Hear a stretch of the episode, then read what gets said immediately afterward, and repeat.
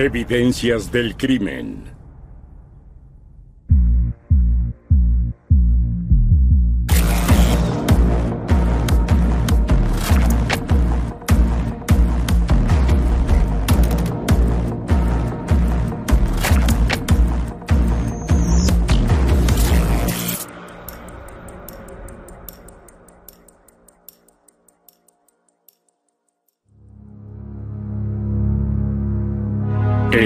Último tango.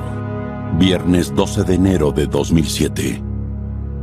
Fue alrededor del mediodía cuando un oficial de la Dirección Departamental de Equipamiento DDE se detuvo a descansar en el bosque de Rambouillet, en la región de París. Dejó su vehículo y comenzó su caminata, cuando de repente se encontró algo espantoso.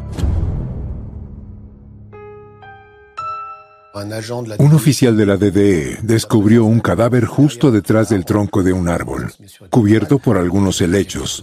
Normalmente hay muy poca vegetación en invierno. El cuerpo estaba a unos 12 metros. No era visible desde la carretera, así que realmente tenías que adentrarte en el bosque para encontrar el cadáver. El cuerpo yacía boca arriba, desnudo, con excepción de unas medias hasta la rodilla. No tenía cabeza ni manos. Ante este aterrador descubrimiento, el agente forestal llamó a la policía. A las 12.35 el capitán Pascual, director de la unidad de investigación de Versalles, llega a la escena con su inspector adjunto Dupuy. Las extremidades del cuerpo no eran visibles. Era imposible saber si era un hombre o una mujer. No sabíamos lo que podría haber sucedido. Incluso nos preguntamos si era posible que el cuerpo no fuera humano. No había cabeza ni manos, no había medios de identificación. Determinamos que este lugar era la escena de un crimen. La policía entendió de inmediato que tenían en las manos un acto criminal muy inusual. Era la primera vez que veía un cuerpo sin cabeza.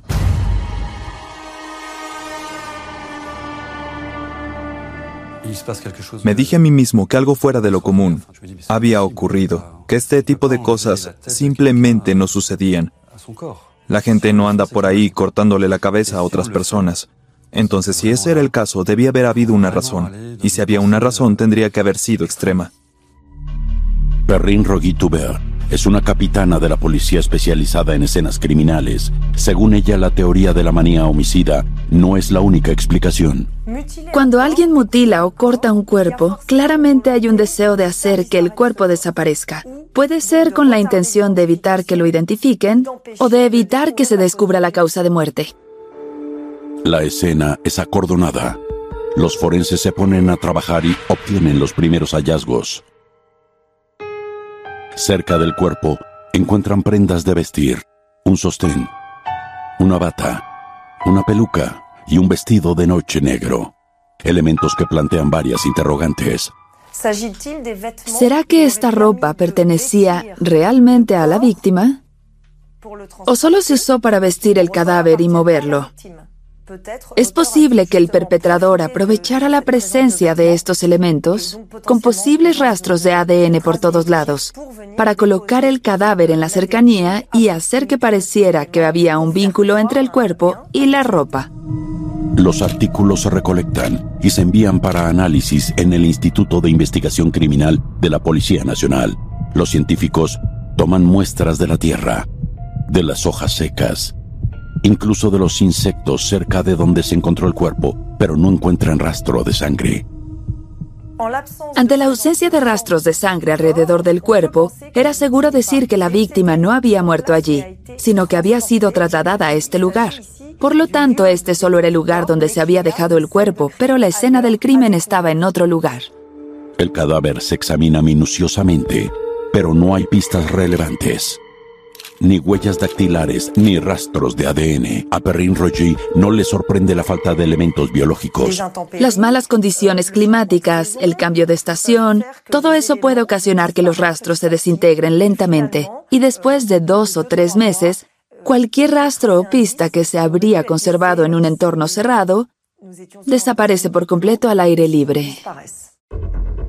Una vez realizadas las pruebas iniciales, el cadáver es trasladado al Instituto de Medicina Forense para la autopsia, mientras que los detectives de Versalles continúan recorriendo el área. La búsqueda se realiza en todas las inmediaciones del bosque, pero sin resultados. No encontramos nada más allá de donde estaba el cuerpo. Eso fue extraño porque esperábamos encontrar algo esencial, la cabeza. En la escena donde se descubrió el cuerpo, no había nada más que sugiriera que el crimen había ocurrido allí. No teníamos ninguna pista. Tres días después del descubrimiento del cadáver, el profesor Durigón del Instituto de Medicina Forense realiza una autopsia. El cadáver estaba muy hinchado, pero relativamente conservado. Había tres problemas con los que lidiar. En primer lugar, de quién era el cuerpo. ¿Había alguna forma de identificarlo? ¿Cuánto tiempo llevaba muerta la persona? Y luego, cómo murió, ¿había signos de lesiones o de un ataque? Al principio, el experto trata de identificar el cuerpo sin cabeza. ¿Es un hombre o una mujer? ¿Qué edad tiene? En este particular caso, estaba claro que era una mujer debido a la presencia de un útero. Y a la edad de 60 años después de la menopausia, los ovarios disminuyen de tamaño, por lo que estas fueron pistas que nos ayudaron a estimar la edad de la mujer. El médico forense puede determinar que la víctima era una mujer de aproximadamente 60 años, pero no hay otro elemento que lo ayude a identificarla. El cadáver no tenía manos. Estaban parcialmente cortadas y casi destruidas. Tampoco era posible la identificación por registros dentales y sin manos las huellas dactilares también fueron descartadas. Entonces, sin ADN, la identificación fue difícil. El doctor Durigon continúa con el examen externo del cuerpo. Sus primeras observaciones proporcionan algunas pistas sobre la causa de muerte. La víctima tenía medias que se habían rasgado de las plantas de los pies. Era probable que hubiera corrido en medias y sin zapatos por una corta distancia, pero era más probable que hubiera sido arrastrada. El siguiente paso de la autopsia consiste en buscar en el cuerpo cualquier rastro de lesiones o marcas de lucha. Hicimos incisiones para examinar el tejido subyacente y ver si todavía había hemorragia interna visible. No había rastros de grandes lesiones que son comunes en estos casos. Sin embargo, el experto descubre algo desconcertante, una herida en el tórax, alrededor del esternón, una lesión que se le hizo mientras la víctima aún estaba viva. Había un agujero de unos 5 a 6 milímetros de diámetro. Era de color oscuro, lo que sugería hematomas de una lesión antemortem, hecha mientras el corazón aún tenía flujo sanguíneo normal. Durante la examinación interna también nota la ausencia de dos órganos vitales. En el interior del tórax faltaban el corazón, el arco de la aorta y el pulmón izquierdo. Podría haber dos razones para extirpar el corazón de una víctima ya sea para eliminar la causa de la muerte, si la muerte fue causada por un problema cardíaco, o podría haber un motivo sentimental para arrancar el órgano, o como trofeo.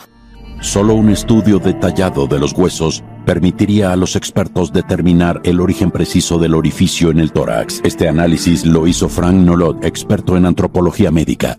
Notamos que la lesión del esternón era de forma circular y había causado pequeñas fracturas en las áreas circundantes. Así que era una lesión traumática, es decir, causada por la penetración de un objeto. Este tipo de lesión en el esternón podría haber sido causada por un destornillador o algo similar. En opinión del experto, tal lesión solo podría haber sido causada por un acto extremadamente violento. Frank Nolo luego examina los brazos de la víctima para intentar entender la ausencia de las manos. Empieza con el brazo derecho. Encontramos daños en los huesos provocados por un animal, principalmente en el cúbito y el radio derecho. Ahí pudimos ver marcas muy evidentes de dientes con un animal involucrado. ¿Significaba que se habían eliminado otras huellas que podrían haber sido de ayuda? Simplemente no lo sabíamos. Las marcas en los huesos del brazo derecho sugieren el ataque de un animal. Sin embargo, en el brazo izquierdo el caso es diferente.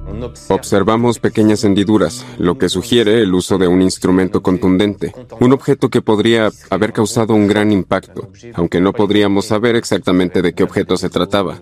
Podría haber sido un bat de béisbol, una barra de hierro u otro objeto que pudiera romper huesos. Luego, el experto examina la médula espinal para descubrir cómo se había extraído la cabeza. Sus conclusiones fueron irrefutables. La decapitación había sido intencional. Había varias marcas diferentes, una marca en el cuerpo que tenía el mismo grosor que la médula espinal, otra marca en la parte superior de las cinco vértebras. La primera marca en el cuerpo no había llegado hasta las vértebras. Esto significaba que el agresor no había podido cortar esa parte de la médula espinal. Por lo tanto, lo intentó en otro lugar y logró atravesar por allí. Es decir, esto sugería que le hicieron al menos dos intentos para separar la cabeza del resto del cuerpo. En cuanto al arma utilizada, era muy probable que fuera un cuchillo. Sin embargo, sin la cabeza, ni el forense ni el antropólogo médico pudieron determinar las causas exactas de la muerte. Solo podían presentar un cierto número de teorías. Lógicamente, se podría decir que la muerte fue causada por el golpe en el tórax con las heridas profundas, la hemorragia, la pérdida de la conciencia y luego la decapitación. Sin embargo, como no había cabeza, no podíamos descartar lesiones violentas en la cabeza, estrangulación, asfixia, aparte de las lesiones en el tórax y la médula espinal, donde se produjo la decapitación. Simplemente no teníamos los elementos para poder establecer la cronología y por lo tanto la causa exacta de muerte, pero había sido una muerte violenta. Ante este acto extremadamente violento, los investigadores se preguntan si se trata de un simple asesinato, de un crimen de venganza o incluso de un sacrificio humano. Roland Coutenceau, psiquiatra criminal, cree que este tipo de asesinato tiene un perfil particular. Aquellos que atacan un cuerpo de esta manera a menudo se sienten psicóticamente perturbados, ligeramente desquiciados, inestables y, por lo general, tienen métodos muy violentos de asesinato. Para ellos, atacar un cadáver es algo arcaico y radical, aunado a un odio incontrolable. Matar a alguien no es suficiente para ellos. Tienen que destruir casi todo lo que queda a menudo tomando un órgano interno como trofeo. Durante la autopsia, el examinador forense toma una muestra de tejido muscular del cadáver y la envía al laboratorio para analizar el ADN en un intento por identificar a la víctima. Mientras espera los resultados, también extrae insectos y larvas del interior del cadáver. Estos serán pistas cruciales para ayudar a determinar la fecha y hora exactas de la muerte. Damien Charavis, especialista en entomología, explica cómo funciona esto. Una vez que un cadáver se termina de enfriar, un proceso que normalmente toma varios días, no hay otras formas en que los forenses determinen el momento de la muerte. Sin embargo, es común que algunos insectos encuentren su camino hacia el cadáver. Cuando es así, podemos recogerlos y usarlos como un indicador del tiempo que ha pasado desde la muerte. Entonces, las larvas se analizan con un microscopio y el entomólogo pudo sacar conclusiones de su especie, tamaño y edad. Lo que vimos eran gusanos casi completamente desarrollados, justo antes de la fase de capullo, y habían tenido tiempo de alimentarse. Eso lleva cierto tiempo, dependiendo de la especie y de la temperatura. En un cuerpo encontrado en pleno invierno, las etapas de desarrollo toman más tiempo, Pueden ser muy lentas, duran hasta un mes o incluso seis semanas. Las muestras que extrajimos del cadáver nos llevaron a concluir que la muerte había sucedido dos meses antes. Se estimó que la muerte ocurrió en algún momento de noviembre de 2006, dos meses antes del descubrimiento del cuerpo. En la unidad de investigación de Versalles, los detectives reciben los resultados del ADN de la muestra de tejido muscular post-mortem. La identificación ahora podría ser posible. La muestra de ADN se compara con las muestras registradas en la base de datos nacional de huellas genéticas. Desafortunadamente la víctima no aparece en la base de datos, así que los investigadores deciden revisar todos los archivos de personas desaparecidas desde noviembre de 2006, mes que el entomólogo estimó como el momento aproximado de la muerte. Revisamos los registros de mujeres desaparecidas y este cadáver estaba en la lista de personas desaparecidas cuyos cuerpos no se habían encontrado. Una mujer que había desaparecido hacía dos meses como lo describía la autopsia. Su nombre era Nicole Saada. Para identificarla formalmente, los detectives comparan el ADN del cadáver con el ADN de un mechón de cabello de su hija. Y entonces supimos a ciencia cierta que el cuerpo era el de Nicole Saada.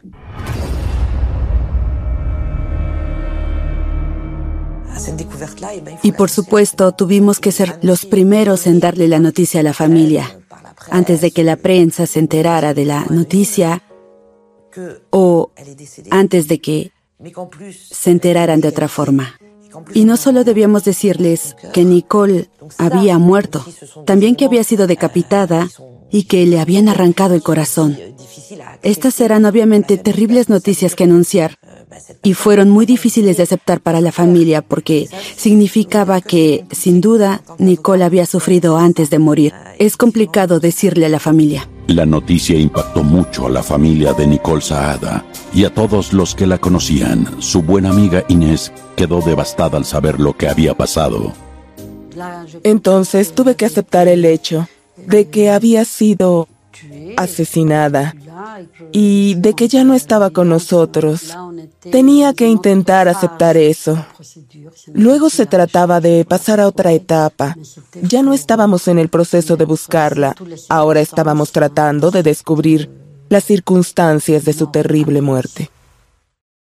La policía comienza a reunir información sobre la vida y la personalidad de Nicole. Sus amigos cercanos la recordaban como una persona alegre y cálida. Era una mujer muy dulce, coqueta y gentil. Era elegante, le gustaba vestirse bien. Tenía una clase natural. Nicole era una persona extremadamente abierta, cálida y sociable. Siempre estaba rodeada de personas. No solo estaba comprometida con la comunidad, sino también con su familia. Su personalidad entusiasta y dinámica motivó a Nicole a tener una nueva pasión, el tango argentino. Cuando se retiró, decidió aprender a bailar. Se dedicó completamente. Tomó muchas lecciones y fue entonces cuando su vida como bailarina realmente despegó. Esta mujer estaba muy orgullosa de haber creado su grupo de baile y de transmitir su pasión y habilidad por los diferentes estilos de baile que conocía. ¿Cómo entonces esta mujer tan popular había terminado como víctima de un crimen tan horrible? Según sus amigos y familiares, ella no tenía enemigos, vivía sola. Solo se sabía que había tenido una aventura amorosa con un hombre llamado Christian, a quien conoció bailando tango. Para bailar tango, generalmente es muy importante encontrar a alguien con tus mismas habilidades. Christian y Nicole eran perfectos en ese sentido. Había una especie de armonía entre ellos y Christian bailaba muy bien. Él era extremadamente encantador. Tenía muchos conocimientos y parecía tener mucha experiencia en muchos aspectos. Había tenido una vida muy plena y eso impresionaba a Nicole. Christian era 10 años mayor que Nicole, pero su compatibilidad física era evidente. Primero fue su compañero de baile y poco después su pareja. Era el compañero de baile ideal y luego se convirtió en el compañero de vida ideal. Creo que eso fue lo que ella pensó cuando lo conoció, especialmente porque lo conoció en una competencia de baile. Pero no pasó mucho tiempo para que los amigos de Nicole notaran que la relación con su pareja estaba cambiando. Poco a poco, Christian se volvía más dominante. Quería estar a cargo de todo. Tomaba todas las decisiones y ella no hacía nada sin él. Él estaba a cargo del auto, él conducía, ella incluso tenía que pedirle las llaves. Cuando ella iba de compras, él guardaba su cartera. Así que ella tenía que rogarle que se la diera y después él se mudó a casa de Nicole. Este cambio de acontecimientos sorprendió a todos, ya que Nicole era conocida por su independencia.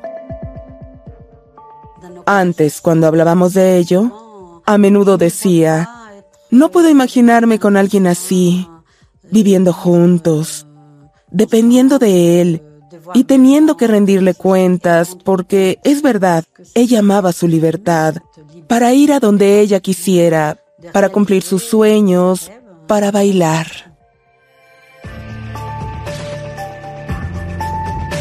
Nicole terminó la relación con Christian en agosto de 2006.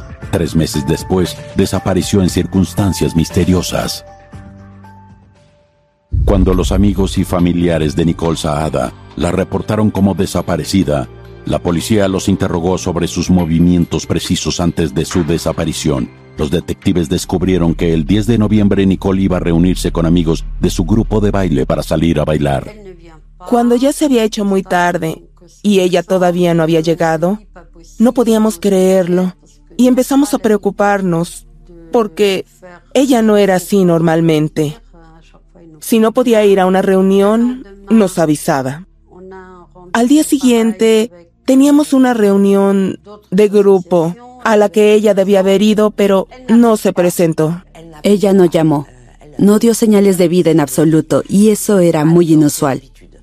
Al día siguiente, el 11 de noviembre, su hija trató de comunicarse con ella, pero no lo consiguió, lo cual fue nuevamente muy inusual, porque madre e hija hablaban todos los días. Efectivamente, las primeras investigaciones de la policía atestiguan una situación anormal. Su tarjeta bancaria no había sido utilizada, ni su teléfono, ni su automóvil, y por supuesto ella no estaba en casa, por lo que la situación era preocupante. Tres días después de su desaparición, se autoriza que la policía registre la casa de Nicole Saada. Todo estaba en su lugar, todo estaba limpio y ordenado pero no había indicios de dónde podía estar Nicole. Los detectives registran la casa, toman fotos y conservan todo lo que podría ayudar en la investigación, en particular algunas cartas. Durante la búsqueda, encontramos algunas cartas. Había cartas amenazadoras. Había cartas en las que ella se quejaba de su expareja. Ahí explicaba que las cosas no iban bien entre ellos, que él estaba siendo difícil. Las cartas amenazadoras escritas por Christian son selladas como evidencia. Como el auto de Nicole Saada también había desaparecido, los detectives registran la cochera y ahí encuentran una pista vital. Notamos rastros de sangre en el piso de la cochera, pequeñas gotas que habían caído, una detrás de la otra, como en una fila. Eran totalmente visibles a simple vista. Eso significaba que alguien había estado sangrando y se había movido mientras sangraba, pero todavía no sabíamos las circunstancias. Este es el tipo de situación que no termina bien. Este no iba a ser solo un caso trivial. Sabíamos que algo había pasado. La unidad de identificación criminal llega rápidamente a la escena para tomar muestras de sangre. Observan algo importante. No hay señales de entrada forzada ni en la casa ni en la cochera. Eso significaba que alguien que ella conocía había ido a su casa y ella lo había dejado entrar o que alguien tenía llaves, porque no había señales de entrada forzada. Era una pista oficial y eso significaba que lidiábamos con una desaparición muy preocupante. En muy poco tiempo, el análisis de ADN confirma que la sangre en el piso de la cochera pertenece a Nicole Saada. Esta era una clara evidencia de que había sido herida en la cochera y esto, aunado a la ausencia de su auto, significaba que ahora era un caso de secuestro. En el interrogatorio, los familiares y los amigos cercanos de la víctima señalan a Christian, su expareja. La pista potencial que nos dio la familia fue sobre su expareja. Entonces, necesitábamos hacerle algunas preguntas. Necesitábamos saber si habían tenido algún desacuerdo y también saber su paradero en el momento de la desaparición. Así que lo trajimos para interrogarlo. Dos meses antes de que se encuentre el cuerpo de Nicole Saada en el bosque de Rambouillet, los detectives a cargo del caso creen que ha sido secuestrada y que está retenida en algún lugar. Cuando interrogan a Christian, sostiene que no ha visto a Nicole en seis semanas. Dijo que no había regresado a esa zona desde que se separaron y que no tenía idea de dónde estaba ella. Entonces, hay que admitir que en ese punto, el 15 de noviembre, solo habían pasado unos cuantos días y no había razón legal para ponerlo bajo custodia. Sin evidencia oficial en su contra, la policía tiene que dejar ir a Christian. Sin embargo, como había sido acusado por varias personas, lo ponen bajo vigilancia activa. Nuestro objetivo, después de entrevistarlo, era seguirlo. Creíamos que quizá nos llevaría a Nicole Saada.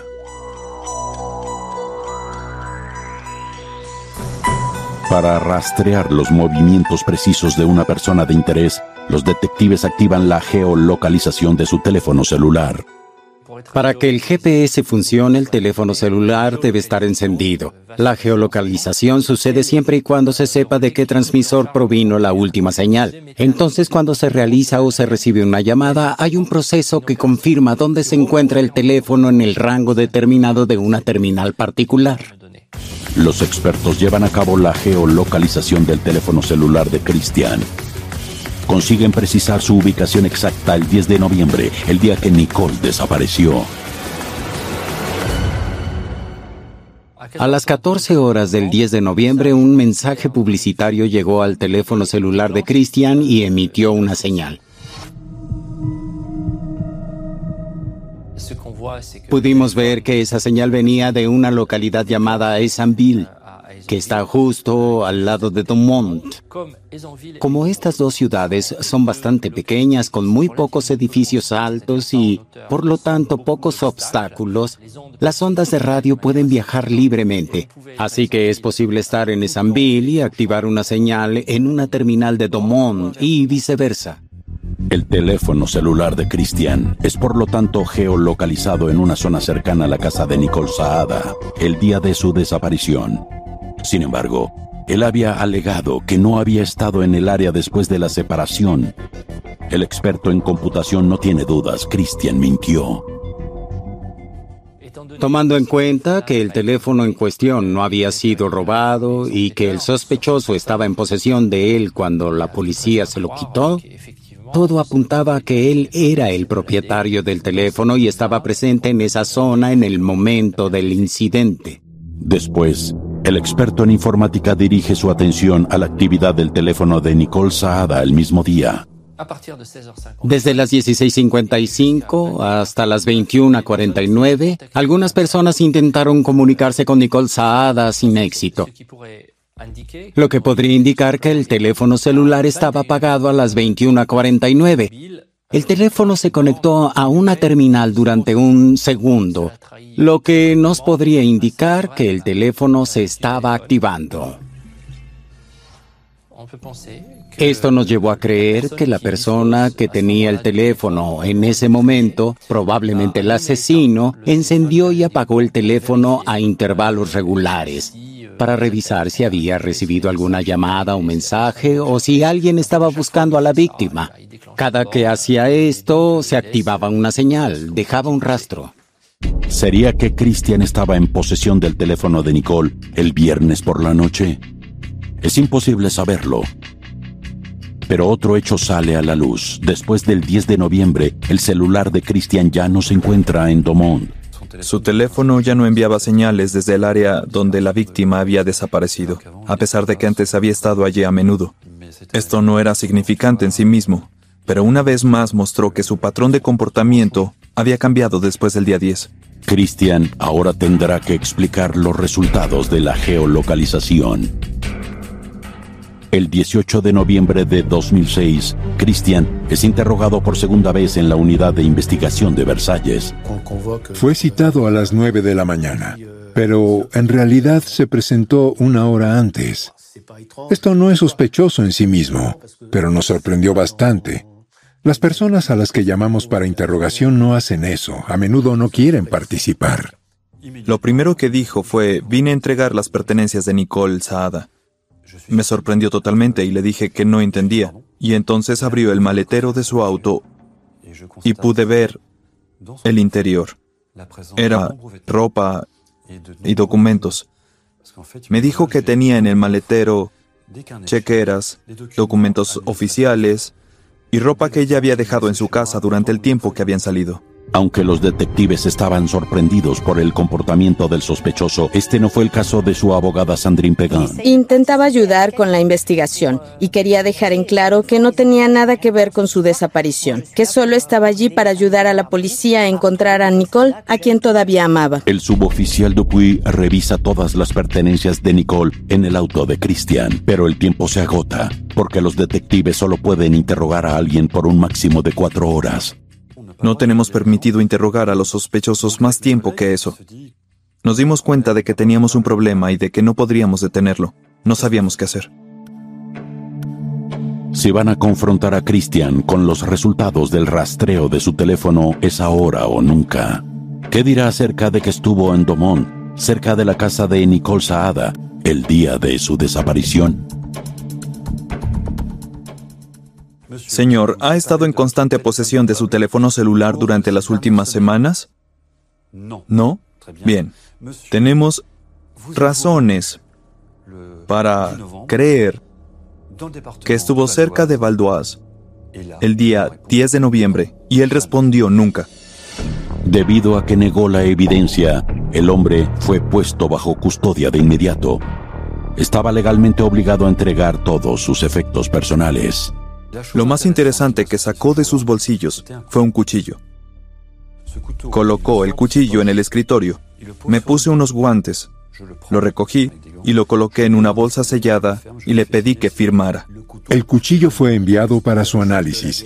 Estábamos buscando rastros de ADN, ya que encontramos sangre en la escena del secuestro. Solo el examen forense será capaz de confirmar si se trata de una pieza crítica de evidencia pero los detectives recibirán otra sorpresa. Encuentran varias llaves, las cuales no le pertenecen a Christian. Descubrimos que las llaves no solo abrían las puertas de la propiedad de Nicole Saada en Domont, sino también la cochera. No había señales de que alguien había entrado a la fuerza, lo que implicaba que alguien tenía las llaves o que la víctima lo conocía y lo había dejado pasar. Así que era una evidencia más que apuntaba a que podía haber sido Christian quien se presentó en la casa de Nicole el 10 de noviembre. Christian no niega tener sus llaves. Admite que había conservado un juego después de la separación porque todavía recibe correo en su casa. Tiene respuesta para todo. Sale nueva evidencia y lo toma desapercibido. Fue un golpe de suerte para la investigación porque mientras estaba bajo custodia, se encontró un auto calcinado cerca del lugar de residencia de Christian y resultó que era el auto de Nicole que había desaparecido. Ya no teníamos duda de quién era el asesino. Los detectives informan a Christian sobre el descubrimiento. Lo que no le dicen es que el auto fue destruido por el fuego. Hasta ese momento, Christian había tenido una respuesta para todo, pero luego dio tantas explicaciones que logró incriminarse. Entonces, cuando se enteró de que habían encontrado el auto de Nicole no lejos de donde vivía, Christian dijo, deberían haberlo quemado en la acera fuera de mi casa. Ese fue el primer error que cometió en 48 horas de interrogatorio. Ahora los detectives están seguros de que Cristian es el principal sospechoso. Estaba convencido de que la persona sentada frente a mí, sin duda, estaba involucrada en el crimen. El interrogatorio intenta que Cristian explique sus afirmaciones contradictorias. Por supuesto, intentamos una variedad de tácticas para abordar diferentes aspectos, y tan pronto como mencionamos la desaparición y los elementos clave, el sospechoso juntó sus manos así, presionó sus pulgares y no dijo otra palabra. Cuando alguien se niega a hablar así, no se puede obtener mucho. Christian se esconde detrás de una pared de silencio, pero había suficiente evidencia incriminatoria para que lo acusaran de secuestro y privación de la libertad. En ausencia de una confesión, el auto de Nicole es examinado. Cuando se trata de autos calcinados, el experto en incendios, Eddie El sabe qué buscar. El objetivo es encontrar el lugar exacto donde comenzó el fuego, por lo que buscamos entre las cenizas. Cuando encontramos el origen, intentamos averiguar qué fue exactamente lo que causó el incendio. Los primeros resultados muestran que el incendio probablemente se originó en el asiento del conductor, donde el daño era más grave. Encontramos grandes cantidades de combustible de alta calidad en el automóvil. No cabía duda, había sido vertido sobre los asientos. Era un acto criminal. Los resultados muestran que el auto de Nicole Saada fue incendiado intencionalmente. Para Eddie Elkasen, la razón es evidente. La razón para prender fuego a un automóvil es eliminar todos los rastros de huellas dactilares y ADN. Efectivamente, no se encuentran rastros biológicos en el auto. Tampoco es posible encontrar rastros de sangre que pudieran haber estado ahí antes del incendio. Así que no hay manera de saber si el cuerpo de la víctima estuvo en el auto. Es necesario buscar pruebas más sólidas en otro sitio, por lo que esperan que la casa de Cristian arroje nuevas pistas. Al llegar a la casa del sospechoso, lo primero que nota la policía es la extraña atmósfera de la casa.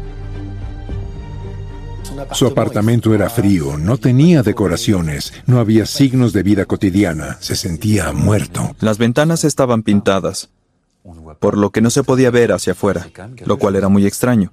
Había una atmósfera oscura y extraña. ¿Por qué alguien se encerraría así en un apartamento? Personas solitarias normalmente solo cierran sus cortinas, pero estas ventanas que habían sido pintadas hacían que el apartamento pareciera la guarida subterránea de un animal, como una cueva. En la sala de estar, los detectives notan un extraño frasco de vidrio. Estaban desconcertados ya que lo que había dentro era muy extraño y cuando le pidieron a Christian que explicara el contenido, él contestó que eran callos, que era un coleccionista de callos de pies. Era un personaje muy peculiar. Los oficiales revisan el apartamento, habitación por habitación. Examinan absolutamente todo, incluidos los recibos de autopistas, restaurantes y estaciones de servicio, pero es un diario lo que llama su atención. Nos dimos cuenta enseguida de que había recortado fragmentos de ciertos días a partir de agosto. Los cortó para que varios comentarios ya no fueran visibles. La separación de Christian y Nicole había sido en agosto, y esto alerta a los detectives. ¿Qué habría querido Christian borrar de su diario a partir de ese momento? Para determinar lo que se podría haber escrito en esas páginas, la policía utiliza una técnica muy especializada llamada detección electrostática. Cuando escribes en una libreta, escribes en la primera página y algunas marcas se hacen en la página de abajo. Lo que hacemos es aplicar un toner, como un polvo, que ayuda a revelar esas marcas, y así podemos leer lo que se escribió. Gracias a esta técnica, se revelan los comentarios del diario de Christian. Había anotado cada uno de los movimientos de Nicole durante los meses posteriores a la separación. El 27 de septiembre escribió, Noté que la cerradura de la puerta de la cochera fue cambiada. El 1 de octubre, Nicole se fue de viaje o a un curso. Nos dimos cuenta rápidamente de que estaba vigilando a Nicole, que la estaba siguiendo, la espiaba. Estas observaciones son respaldadas por el descubrimiento de un libro de cuentas. Vimos que anotaba todo. Cada vez que conducía a Domont, lo escribía. Sabemos que condujo 5.000 kilómetros en el mes de octubre. En el periodo de unos cuantos días, condujo el equivalente a dos veces alrededor de Francia. Para nosotros era obvio que estaba buscando algo. Estaba cazando a alguien. No había ninguna duda al respecto. Cristiana había estado siguiendo a Nicole Saada probablemente porque no podía superar su ruptura, ni la idea de que ella siguiera su vida sin él, pero era capaz de asesinarla. Después de que se separaron, Nicole se había sentido muy amenazada. Cambió las cerraduras, le pusieron una puerta reforzada Encontraba pequeñas notas de amor en el parabrisas de su automóvil cuando iba de compras. Era claro que la estaba siguiendo. La seguía en autos alquilados, la espiaba y la esperaba. Entonces, ahora que ya sabemos lo que le pasó a Nicole, podemos saber que él había estado haciendo todo para atraparla tarde o temprano. Pero Christian da una versión totalmente diferente. La defensa de mi cliente fue que no había estado siguiéndola por razones maliciosas, sino por amor. Él estaba tratando de averiguar si ella había conocido a alguien más, si se había mudado o si todavía existía la posibilidad de que pudieran volver a estar juntos y que por estas razones la había seguido. La búsqueda en su apartamento continúa. Los investigadores encuentran una nueva pista en el armario del sospechoso. Encontraron un par de pantalones con sangre. Así que obviamente se los llevaron para analizarlos. Para determinar de quién es la sangre, se toman muestras para extraer ADN. A raíz de este descubrimiento, los forenses revisan todo el departamento con luminol, un procedimiento químico que revela si alguna mancha de sangre se ha lavado o eliminado. Si hay rastros de hemoglobina, significa que hubo sangre, incluso si es invisible a simple vista. En ese caso, recolectamos una muestra de la huella de hemoglobina para poder detectar el ADN.